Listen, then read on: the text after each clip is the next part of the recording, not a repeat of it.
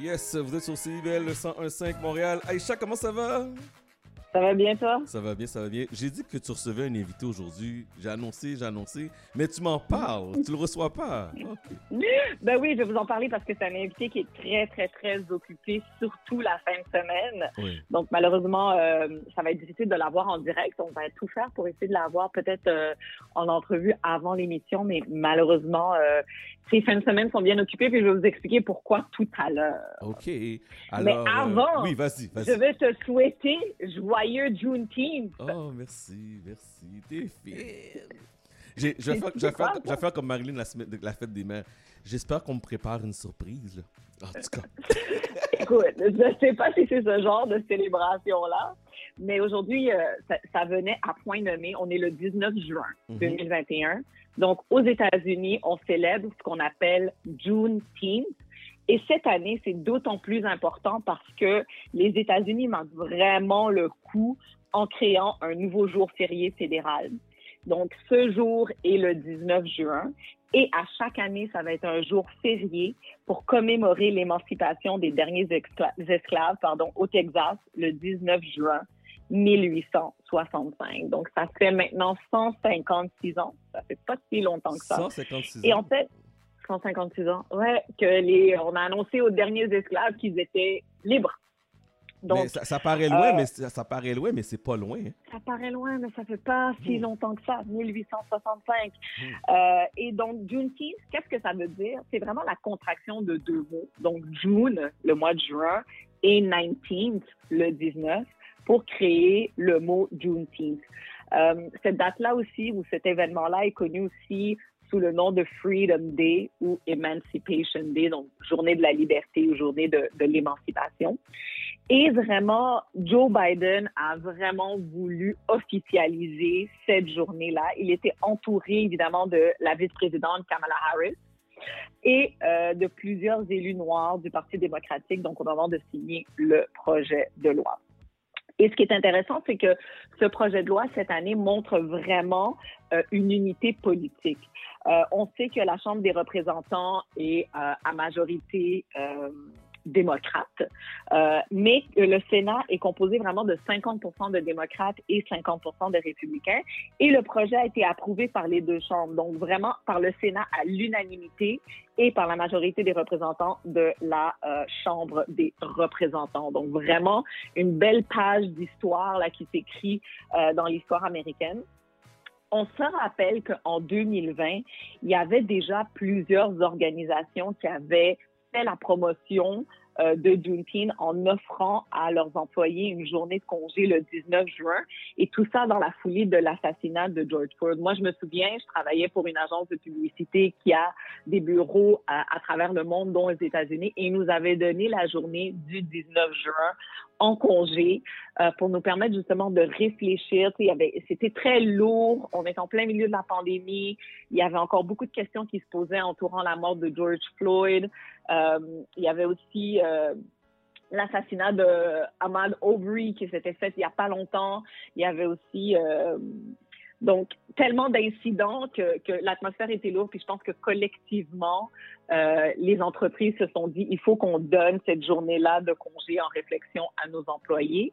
Mais déjà l'année dernière, il y avait 48 États des États-Unis qui euh, comptait comme Juneteenth, comme journée euh, fériée, mais là, vraiment, d'un point de vue national, d'un point de vue fédéral, la journée est officiellement une journée fériée pour tous les employés. Joe Biden déclare que tous les Américains peuvent sentir le pouvoir de cette journée et apprendre de notre histoire, célébrer les progrès accomplis et voir la distance à parcourir parce qu'il y a encore beaucoup, beaucoup, beaucoup de choses à faire. Mais c'est sûr qu'il y a beaucoup de choses à faire encore. C'est un, début. On est, on est au début de, de, de, tout ça. On est au balbutiement. Et mhm. d'où ça vient, comment c'est arrivé cette journée de Juneteenth? On se rappellera que euh, l'émancipation a été signée vraiment le 1er janvier 1863. Donc, Abraham Lincoln, le président Lincoln, déclare euh, la euh, l'abolition de l'esclavage, la liberté et l'émancipation des esclaves. Mais on s'entend que dans ce temps-là, on n'avait pas Twitter, Instagram, TikTok et tous les fabuleux réseaux sociaux. Donc, la nouvelle allait pas rapidement. ça prenait beaucoup, beaucoup de temps. Et il faut pas oublier qu'on était en plein milieu d'une guerre de sécession. Donc, les nouvelles allaient encore plus lentement. Et ça a pris deux ans pour que le dernier État, qui est l'État du Texas, apprenne la bonne nouvelle TVA, si on, on peut me le permettre. Donc, le général Gordon euh, Granger est venu informer à Galveston, au Texas, que le président Lincoln avait libéré les esclaves des États du Nord parce qu'à l'époque, il fallait que chaque État et chaque propriétaire d'esclaves annonce la nouvelle à leurs esclaves en leur disant ben vous êtes libres, vous êtes émancipés, vous pouvez partir, vous êtes libérés. Mais évidemment, les États du Sud étaient rébarbatifs à cette idée-là, mais étant donné que c'était officiel, c'était une loi, c'était décrété, ben ça a pris un petit peu plus de temps, puis c'est seulement le 19 juin 1865 que le dernier État du Texas a euh, libéré, si on veut, euh, les esclaves. Savais-tu, par exemple, qu'au Canada, on a quelque chose de similaire. Non, j'avais aucune idée. C'est fou parce que l'histoire des Noirs et l'histoire de l'esclavage au Québec, au Canada, à Montréal est très, très, très méconnue. Webster, qu'on connaît bien, Webster le rappeur, en entrevue euh, sur les ondes de Radio-Canada au 24-60, nous apprend qu'il y a aussi un équivalent canadien à Juneteenth, cette journée d'émancipation qui est en fait la date du 1er août 1834. En fait, l'esclavage, même si certains disent qu'il n'y en a pas eu au Canada, ben, il y en a eu. Il y en a eu, c'est sûr. il y en a eu. C'était documenté. Et en fait, ça a été aboli le 28 août 1833. Mais l'application de cette libération-là est venue en vigueur le 1er août 1834. Donc, ça a été voté le 28 août 1833 et appliqué le 1er août 1834, donc presque un an après. Donc, on considère cette journée-là au Canada du 1er août 1834 comme la journée d'émancipation des esclaves canadiens.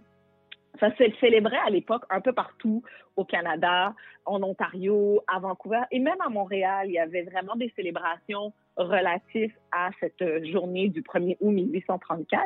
Et en 2008, en Ontario, on proclame d'ailleurs la journée du 1er août le jour de l'émancipation officiellement. Avoue qu'on ne nous apprend pas ça dans les livres d'histoire. Pas du tout, pas du tout. Mais j'ai l'impression qu'au Canada, on ne veut pas parler d'esclavage. Est-ce que c'est moi qui, qui, se trompe, mais euh, c'est comme tabou de ça? C'est tabou et ça vient même, ça rentre même dans le folklore ou dans, dans, dans l'anecdote. On sait même plus si c'est vrai ou si c'est pas vrai. Il y a tellement de pans de l'histoire des Noirs du Canada, du Québec et de Montréal qui sont vraiment dans l'obscurité et qui sont méconnus. Et il y a quelqu'un à Montréal qui cherche à mettre la lumière là-dessus et c'est Rito Joseph. Je ne sais pas si tu as entendu parler de lui, Chad, récemment. Oui, oui, oui j'ai entendu parler de lui. Alors, Rito Joseph, il a vraiment mis le doigt sur le bobo. Comme toi, à chaque fois qu'il entendait des histoires de Noirs, que ce soit au Canada, au Québec et même à Montréal, il, disait, c'est vrai?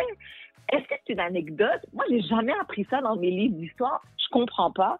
Et il a commencé à faire des recherches et des recherches et des recherches pour se rendre compte, oh mon Dieu, non seulement ce sont des histoires vraies, mais on peut retrouver à travers l'île de Montréal des traces de cette histoire-là. Et c'est de là que vient la naissance du Black Montreal Experience. Donc, ça se veut être un parcours dans plusieurs quartiers de Montréal, dont la Petite Bourgogne, Verdun, le centre-ville ou le Vieux-Port, où Rito nous accompagne et on explore les rues de la ville à la découverte de lieux, de places, de murales, de structures ou parfois de terrains vagues parce que les buildings ont été rasés ou ont été euh, euh, enflammé ou quoi que ce soit, qui illustre vraiment l'implication de la communauté noire dans l'histoire de la ville de Montréal. Mhm. Moi, il y a deux semaines, j'ai eu la chance de participer à euh, l'expérience de la Petite Bourgogne. Écoute, j'ai découvert tellement de choses. Écoute, on marche, puis je sais, tu connais bien le quartier, là, le métro Lionel Groux et tout ça.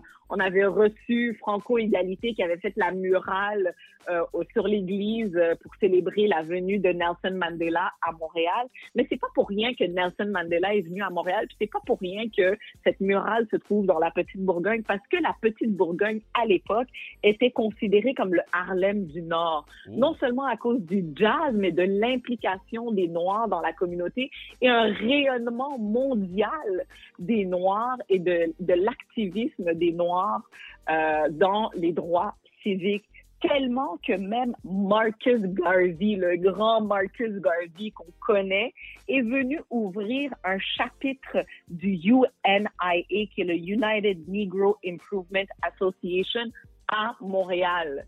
Le building leur appartient encore à ce jour. Il est existant, il est là, il y a une plaque, vous pouvez le voir. Et en fait, cette association-là a été fondée et mise en place pour la réhabilitation et le redressement, surtout économique des, anciens esclaves afrodescendants. Donc, pour lui, c'était important qu'il fasse un passage à Montréal parce qu'il savait que Montréal était une plaque tournante pour la communauté noire en Amérique du Nord. Mais ça, on ne l'apprend pas. Ça, on ne le sait pas. Et Rito veut le mettre en lumière. Donc, on se rend compte là que vraiment, il y a très peu de l'histoire des Noirs qu'on connaît et qu'il y a plus, plusieurs facettes. Donc, pour ceux qui sont intéressés en ce Juneteenth, en apprendre plus, ou qui veulent même offrir en cadeau, parce que moi, je me souviens, tu me diras, c'est la même chose pour toi l'année dernière, mais j'ai beaucoup de collègues, beaucoup d'amis blancs ou euh, d'autres communautés culturelles qui venaient me voir pour me dire comment je peux en apprendre plus sur la communauté noire, comment je peux aider, comment je peux supporter, comment je peux devenir un allié? Évidemment, il y a plein de façons. On pense à la, à la librairie Racine euh, et ce genre de choses-là, mais Black Montreal Experience est un excellent point d'entrée. Ce sont des visites qui durent à peu près une heure et demie à deux heures. Vous marchez à travers le quartier que vous choisissez. Ça coûte pas cher, hein? C'est 35 dollars par personne. Il y a même des prix, des prix pour la famille puis des prix en couple. Moi, quand j'avais fait la, la visite de, de la petite Bourgogne, on avait un couple mixte donc, le papa était blanc et la maman était noire ils sont venus avec leurs trois enfants. Il y en a qui étaient au cégep, il y en a un qui était au secondaire, il y en a une qui était plus petite, là, elle devait être au primaire, justement pour connaître cette histoire-là, connaître cette expérience des Noirs. Il y avait autant des Blancs, autant des Noirs qui faisaient partie du groupe. C'est, c'est pour ceux qui ont un peu peur avec la COVID et tout ça, c'est des groupes qui sont quand même assez restreints. Je pense qu'on était peut-être six, maximum sept. Euh, tout le monde respecte évidemment euh, les restrictions en place. Et euh, ça, ça, a lieu beau temps, mauvais, mauvais temps. Donc, s'il pleut, on apporte notre petit parapluie. Et ça se fait donc vraiment tant que la température peut nous le permettre. Donc, présentement, ça se fait beaucoup euh, au printemps, en été et à l'automne. Mais je sais que Rito a vraiment envie d'avoir cette expérience-là à l'année longue. Donc, il y a les quatre quartiers que je vous ai mentionnés, plutôt celui de la Petite Bourgogne, Verdun, Centre-Ville et le Vieux-Port. Mais il travaille aussi à euh, ouvrir d'autres quartiers comme le quartier Saint-Michel. Tu t'imagines faire la tournée du quartier Saint-Michel puis reconnaître et mettre en lumière tous ces Noirs qui sont sortis du quartier Saint-Michel, qu'on mhm. pointe tout le temps du doigt, mais qu'on oublie qu'il y a des gens très, très, très bien placés maintenant qui sortent du quartier Saint-Michel. Donc, je sais qu'il travaille sur ce projet-là. D'ailleurs, il a fait un, un, petit topo. Je vous invite à aller le voir là avec, avec Urbania sur le quartier en question. Donc, en ce, je vous souhaite joyeux Juneteenth à tous, à ceux qui veulent découvrir l'histoire des Noirs à Montréal. Vous pouvez voir toutes les informations de l'expérience sur Black Montreal Experiences, donc avec un S.com. Vous pouvez suivre Rito Joseph sur Instagram, donc c'est R-J underscore Cham, C-H-A-M, ou encore sur Facebook, Rito, R-I-T-O, Joseph, et son site web www.ritojoseph.com. Toujours un plaisir de parler avec toi, ma chère Aïcha. Très intéressant. Très intéressant. Oui, bon Juneteenth et bonne fête des pères à l'avance. Hein? Il faut aussi reconnaître l'implication des pères noirs dans la famille des gens. Je pense que ça aussi, comme on dit euh, en anglais, we need to normalize black dads. Yes. Donc, voilà, c'est mon, euh, mon éditorial de la journée. Et puis, euh, passez une très belle fin de semaine. Merci, toi aussi. On se parle la semaine prochaine. À la semaine prochaine. Merci. Bye bye. Donc, on parlait à Aïcha Comportante tous les samedis à partir de 12h30 sur les ondes de CIBEL 101.5. Une demande spéciale, voici King Marcelin, Entre deux mondes. Vous êtes sur CIBEL 101.5.